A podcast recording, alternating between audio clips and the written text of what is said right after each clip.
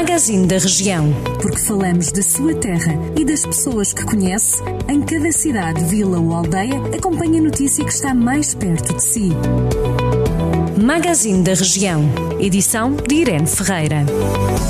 O município de Castro Daire vai disponibilizar uma equipa que vai percorrer as diversas aldeias do Conselho para ajudar os municípios no preenchimento do IRS. A medida vai ser operacionalizada com recurso ao Bibliomóvel Municipal. A iniciativa arranca esta segunda-feira e durante as próximas semanas percorre todas as aldeias do Conselho para que os cidadãos possam usufruir do apoio sem terem de se deslocar à sede do Conselho de Castro Daire.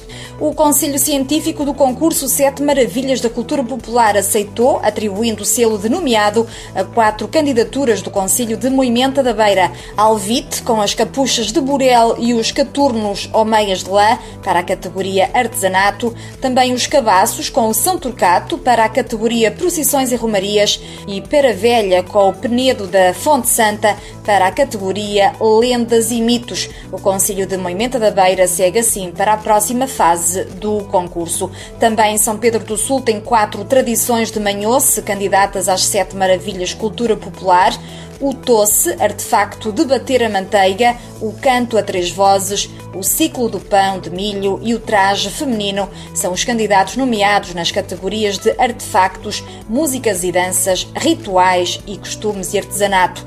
A 7 de junho vão ser conhecidos os sete patrimónios de cada região, eleitos pelo painel de júris, no total de 140 finalistas que vão participar nas respectivas eliminatórias regionais. A Câmara Municipal de Carregal do Sal entregou equipamentos de proteção individual nos estabelecimentos do Conselho, autorizados a abrir portas. Pelo comércio e serviços do Conselho foram distribuídas 5 mil máscaras reutilizáveis e solução desinfetante para as mãos. Foram ainda cedidas 10 mil máscaras descartáveis às juntas de freguesia do Conselho de Carregal do Sal para distribuição pela respectiva população e a Câmara Municipal de Penalva do Castelo reabre a loja social do Conselho. Devido à pandemia, o local é adaptado para cumprir as recomendações de proteção. Assim, o distanciamento físico deve ser igual ou superior a 2 metros.